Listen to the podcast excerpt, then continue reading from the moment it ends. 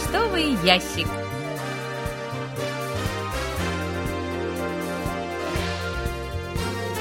Дорогие друзья, в эфире программа по письмам слушателей Всемирного радио КБС. В студии Анна Витенко и Джонни. За режиссерским пультом Настя.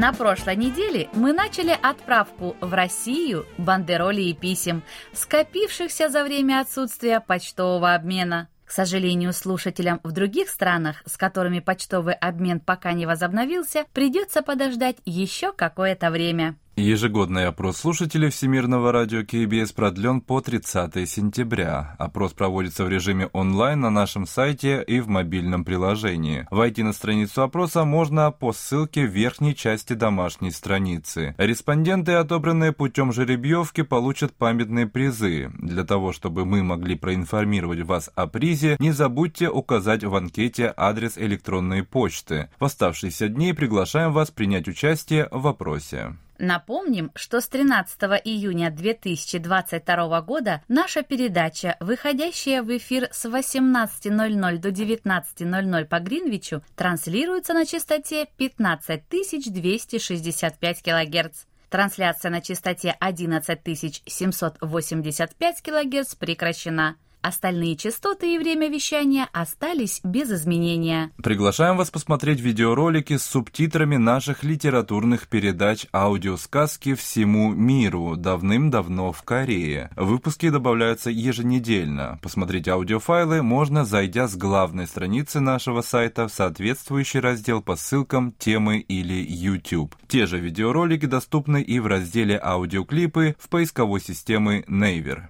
Вы можете знакомиться с материалами нашего сайта и слушать наши передачи с помощью универсальных приложений Всемирного радио КБС для мобильных устройств KBS World Radio Mobile или KBS World Radio On Air. Их легко загрузить с помощью магазинов приложений Google Play и App Store в зависимости от операционной системы вашего мобильного устройства. В поиске наберите KBS World Radio.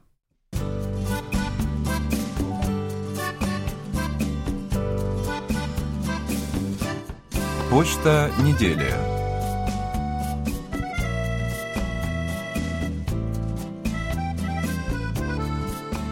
Евгений Конюшенко из Стародуба Брянской области пишет – Передачи у вас интересные. Когда нет возможности слушать по радио, слушаю в интернете. Хорошо также, что есть приложение для смартфона. Евгений, спасибо за письмо. Рады, что наша передача вам нравится. Вы правы. Очень хорошо, что современные технологии дают возможность принимать передачи разными способами, не только по радио, но и в интернете, и через приложение для смартфона. Николай Ларин из села Жаворонки Московской области пишет. Из последних новостей вашего радио я обратил внимание прежде всего на то, что Верховное народное собрание Северной Кореи утвердило закон о ядерном статусе страны. Во-вторых, это намерение Южной Кореи присоединиться к инициативе об ограничении цен на российскую нефть. Оба эти события, на мой взгляд, значительно затруднят решение многих вопросов во взаимоотношениях между Северной Кореей, США и Россией. В частности, Россия откажется продавать нефть Южной Корее по сниженной цене. Вместо этого она начнет продавать нефть по рыночной цене нуждающимся странам. Надеюсь на то, что президент и правительство Южной Кореи отвергнут предложение США о вхождении в альянс, направленный на ограничение цен на российскую нефть. Что касается обострения отношений Пхеньяна и Сеула, вызванного принятием закона о статусе Северной Кореи как ядерной державы, то, на мой взгляд, ни США, ни Южная Корея не смогут изменить эту ситуацию, и придется решать мирным путем взаимоотношения с Севером. Николай Егорович, большое спасибо за внимание к нашим новостям. Вместе с вами надеемся на то, что отношения между всеми странами удастся урегулировать мирными средствами. Анатолий Клепов из Москвы пишет. 6 сентября в программе «Сеул сегодня» был сюжет о такси в ночное время. Нехватка машин такси вынуждают повышать ночную доплату, чтобы такси стало доступнее. Если человеку нужна машина, думаю, что это его не остановит. Тема весьма интересная. Интересно, заказ такси такой же, как в Москве? По телефону или через интернет, когда указывается время прибытия машины? Анатолий, большое спасибо за письмо. Такси можно заказать и через интернет, и с помощью мобильного приложения. Если нужна большая машина для перевозки багажа в аэропорт, обычно заказывают машину на определенное время. Обычное такси заказывают чаще всего с помощью приложения для смартфона Какао Такси. В этом случае приезжает свободная машина, находящаяся поблизости. Есть выбор типа машины. Одним словом, это корейский аналог российского приложения Яндекс Go. Виктор Варзин из Коммунара Ленинградской области пишет, к сожалению, как и ожидалось, со сменой времени года появились проблемы с прослушиванием и на новой частоте. Настраиваясь на нее, чаще слышал шум, чем ваши передачи. Жаль, надеялся прослушать передачи о празднике Чусок. В этом году он праздновался раньше, чем обычно, и уже закончился. Надеюсь, вы его провели хорошо и в семейном кругу. Виктор, спасибо за письмо. Чусок в этом году был действительно ранний, и провели мы его хорошо. Жаль, что в вашем регионе плохая слышимость, но уже не за горами через полтора месяца переход на зимнюю частоту. Будем надеяться на улучшение слышимости. Владимир Коваль из Львова интересуется, что посылали в качестве подарка официальным мониторам 2022 года. Мониторам этого года мы дарили коврик для мышки с репродукцией картины из Государственного музея Кореи. А сейчас мы уступаем место у микрофона Насте, которая подготовила для вас очередной выпуск рубрики «Листая журнал Кореяна».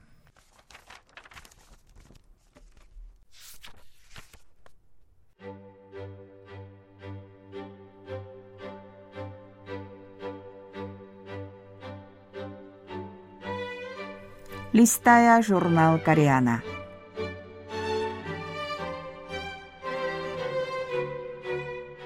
Дорогие радиослушатели, в эфире «Листая журнал Кориана».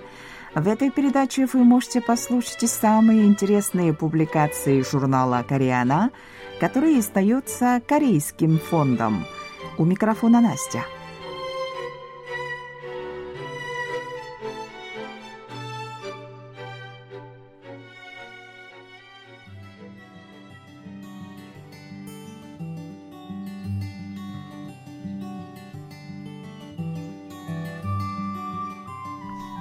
Остров Коджедо. Часть первая.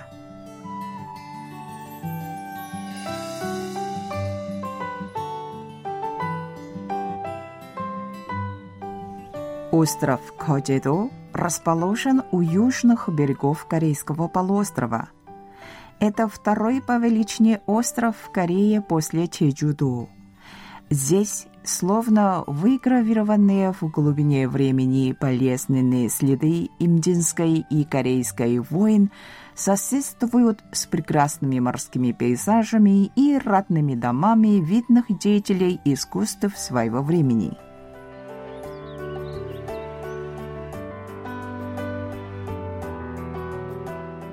Мемориальный парк военнопленных – к востоку от острова Коджедо находится самый большой в Корее портовый город Пусан, а к западу еще один портовый город Туньян. И хотя Коджедо – это остров, попасть на него уже давно можно не только по морю. В сторону Туньяна выстроились два моста – 교, строительство которого закончено в 1971 году, и Шинкоджедэ교, открытый для движения в 1999 году. А в 2010 году завершилось строительство еще одного моста Кагодэ교, в результате чего путь по суше открылся и в сторону Пусана. В проливе под первыми двумя мостами, соединяющими остров с городом Туньон, много подводных рифов. Этот узкий проход также известен своими свирепыми водами. В 1592 году, во время Имдинской войны, когда японцы вторглись в корейскую династию Чусон, полководец Ли Сунсин заманил сюда корабли противника и перед островом Хансанду разгромил почти целый флот противника. Эта победа стала одной из трех крупнейших побед Кореи в Имдинской войне. Но как бы бравурно это ни звучало, война — это всегда война. Если говорить об истории войн, оставивших свой след на Коджедо, нельзя обойти вниманием и то, что во время Корейской войны здесь действовал большой лагерь для военнопленных. В сентябре 1950 года войска ООН чтобы помешать стремительному продвижению на юг северокорейской армии, осуществили в Инчоне высадку десанта под командованием генерала Дугласа МакАртура. После успеха этой операции появилось много военнопленных, и для их размещения на Коджедо в районе Кухён, Суволь и других на территории почти 1200 гектаров был устроен лагерь. В феврале 1951 года он принял 150 тысяч северокорейских военнопленных, 20 тысяч пленных китайских добровольцев и 3 тысячи ополченцев. Среди них было более 300 женщин. Когда входишь в мемориальный парк этого лагеря, сразу видишь текст Женевской конвенции, международного договора, в котором были прописаны стандарты гуманного обращения с военнопленными во время войны и права военнопленных. Впервые она была применена во время Корейской войны. В выставочном зале у входа в мемориальный парк освещены усилия по обеспечению прав военнопленных в лагере – в частности, утверждается, что военнопленные питались гораздо лучше, чем солдаты на линии фронта. Но, несмотря на такую заботу, они все равно были в плену, а вокруг продолжалась война. И эти люди, находясь в изоляции на незнакомом острове, вдали от родного дома, под постоянным наблюдением проводили свои дни в тяжелом труде по принуждению, при этом время от времени в целях пропаганды за рубежом их заставляли изображать на камеру, как хорошо им там живется.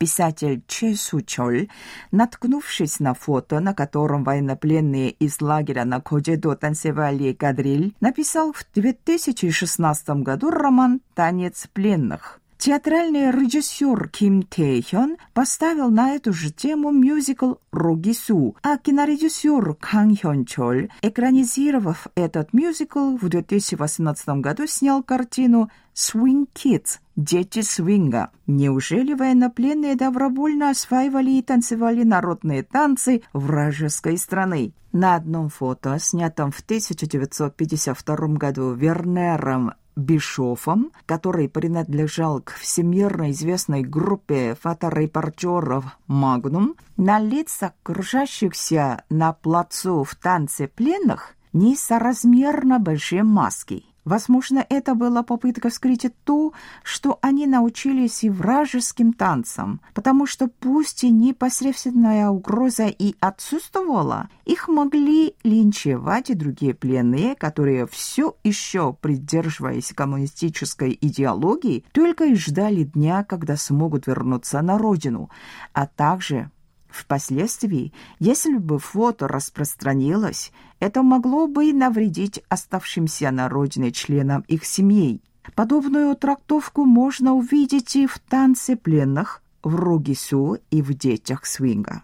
Кто-то можно спросить, мол, а как бы вы держали под контролем и просвещали тех, кто одно время смотрел на вас через прицел? Какие еще милости сверх этого вы бы им оказали? Это очень деликатная проблема, и как человеку из поколения, не знавшего войны, нечего сказать. Мы просто искренне желаем, чтобы с этой планетой исчезли войны и подобные им угрозы и насилие.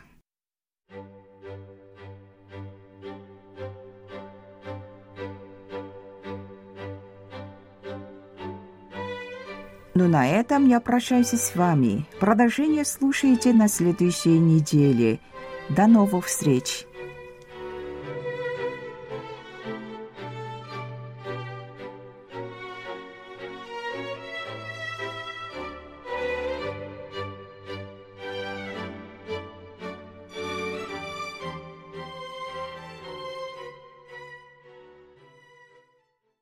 Настя, большое спасибо. Вы слушали очередной выпуск рубрики «Листай журнал Кореяна».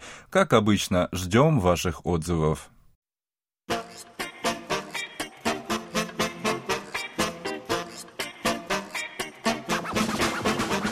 Вопросы и ответы.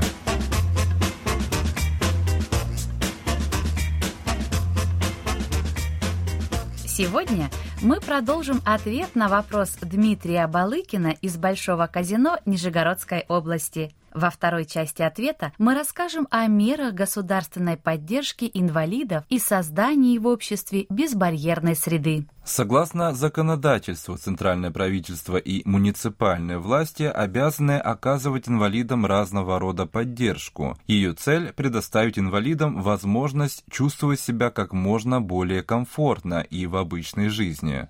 Кроме того, государство должно стремиться к улучшению системы социального обеспечения данной категории населения. В соответствии с вышесказанным, каждый южнокореец с инвалидностью средней степени тяжести по достижении 18 лет имеет право на получение пенсии по инвалидности. Она выплачивается до достижения возраста 64 лет в связи с потерей или уменьшением степени трудоспособности вследствие полученной инвалидности. Максимальная сумма, которую может получить инвалид, составляет 307,5 тысяч вон или 225 долларов. Пенсия выплачивается в том случае, если ежемесячный доход не превышает установленный лимит. Для домохозяйства в составе одного человека таким лимитом является сумма 1 миллион 220 тысяч вон или 925 долларов. Лимит ежегодно определяется Министерством здравоохранения и социального обеспечения в соответствии с текущим уровнем инфляции. По достижении 65-летнего возраста инвалиду выплачивается базовая пенсия, которая положена всем гражданам Республики Корея по достижении этого возраста, чей доход ниже установленной нормы. Другая мера поддержки инвалидов связана с предоставлением им субсидий на оплату коммунальных услуг в летние и зимние периоды. С июля по сентябрь выплачивается по 40 тысяч вон, а с ноября по март по 50 тысяч вон. Эти средства предназначены для того, чтобы помочь инвалидам оплатить счета за электричество и отопление. Государство также создает рабочие места для инвалидов в мэриях, многофункциональных центрах или чуминсенто, организациях, осуществляющих деятельность, связанную с инвалидами. Существует определенная квота, в соответствии с которой выбираются желающие работать. Инвалид по своему выбору может работать как полный рабочий день, так и несколько часов в день. Размер заработной платы здесь будет зависеть от количества часов работы. Что касается создания безбарьерной среды, то на сегодняшний день в стране действует процедура сертификации на предмет соответствия здания соответствующим требованиям. Закон от 2015 года в обязательном порядке предписывает прохождение сертификации 19 категориям учреждений, в их числе медицинские, образовательные, религиозные, спортивные, торговые, культурные, туристические, исправительные и многие другие. По результатам сертификации присваивается одна из трех категорий безбарьерной среды – обычная, высшая и наивысшая, которая зависит от полученной оценки. Как было сказано, многие учреждения обязаны пройти сертификацию на соответствие требованиям безбарьерной среды. Однако, как показывает практика, доля общественных учреждений, выполняющих предписания, составляет 30%, а частных всего 2%. Взяв, к примеру, данные за июль, можно увидеть, что в списке прошедших сертификацию учреждений в основном мэрии городов, администрации районов, муниципальных округов и уездов. Между тем, создание безбарьерной среды направлено не только на помощь инвалидам, но и другим незащищенным категориям населения, в том числе пожилым гражданам и беременным. Безбарьерная среда обеспечивает удобство и для граждан, не испытывающих трудностей с передвижением. В связи с этим властям следует уделить большее внимание данному вопросу. Возможным решением проблемы может стать выделение денежных средств на покрытие части строительных расходов, как, например, это делают в Германии и Франции. Возможным решением проблемы может стать выделение денежных средств на покрытие части строительных расходов, как, например, это делают в Германии и Франции. Помощь при оплате услуг по сертификации, стоимость которых составляет от 2 до 4 миллионов вон или от полутора до 3 тысяч долларов, также может принести результат. Хорошим способом повысить участие в сертификации зданий будет представление разного рода преференций. Например, в Японии таким бонусом является снижение налога на юридическое лицо на 10% в течение 5 лет. Пока же статус учреждения, прошедшего сертификацию на соответствие требованиям безбарьерной среды, в принципе не дает никаких привилегий.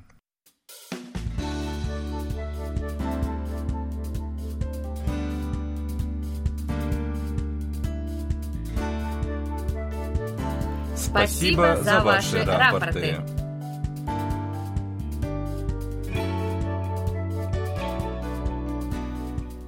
Как обычно, мы получили ваши рапорты по обычной и электронной почте, а также в специальном разделе на нашем сайте. Итак, рапорты нам прислали. Сергей Безенков, Челябинская область, Чебаркуль, 14 сентября, 15 265 килогерц средний прием, 12 сентября плохой прием. Михаил Бринев, Владимирская область, Петушки, 9-10 сентября, 15 265 килогерц хороший прием, 11 сентября плохой прием. Виктор Варзин, Ленинградская область, Коммунар, 2, 10, 13 сентября, 15 265 кГц, хороший прием. 3 сентября, средний прием. 1, 4, 5, 12 сентября приема нет. Алексей Веселков, Новосибирская область, Бердск, 10 сентября, 9645 кГц, плохой прием. 6 сентября приема нет. Вячеслав Дударкин, Харьков, 9-12 сентября, 15265 кГц, средний прием. 13 сентября плохой прием. 10, 14, 15 сентября приема нет. Вадим Елишев, Омск, 9-14 сентября 9645 кГц средний прием. 13 сентября плохой прием. 12 сентября приема нет. Анатолий Клепов, Москва, с 5 по 11 сентября 15265 кГц хороший прием. Владимир Коваль, Львов, с 8 по 15 сентября 15265 кГц приема нет. Александр Козленко, Днепропетровская область, Широкая, с 8 по 10, с 12 по 14 сентября 15265 кГц хороший прием. Марина Коптевская, Московская область, Балашиха, 10 сентября, 11 070 кГц, хороший прием. Дмитрий Кутузов, Рязань, 11 июня, 11 785 кГц, средний прием. 25 июня, 27 августа, 9645 кГц, плохой прием. 20 июля, 21 августа, 11 сентября 15265 кГц хороший прием. Румен Панков, Болгария, София, 9 сентября 15265 кГц хороший прием. Михаил Портнов, Москва, 10-13 сентября 15265 кГц хороший прием. Александр Пруцков, Рязань, с 5 по 10 сентября 15265 кГц, хороший прием. 11 сентября приема нет. Андрей Романенко, Московская область, железнодорожный, с 7 по 13 сентября 15265 кГц, хороший прием. Виталий Руть, Россия, адреса нет, 10 сентября 15265 кГц, средний прием. Андрей Федоров, Санкт-Петербург, 2, 10, 13, 14 сентября, 15265 кГц, хороший прием. 3, 5, 9 сентября средний прием. 4, с 6 по 8, 11, 12 сентября приема нет. Это все, что мы сегодня успели вам рассказать. Как всегда, ждем ваших писем с отзывами о передачах, а также вопросов, на которые мы обязательно ответим.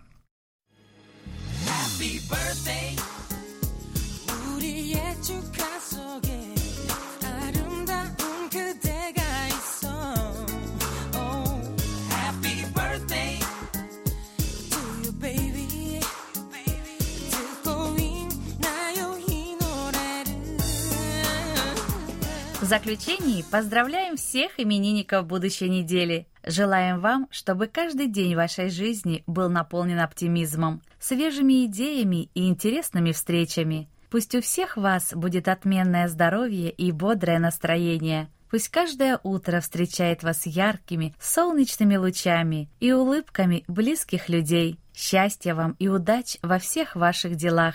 Пусть сбудутся все ваши мечты. Thank you.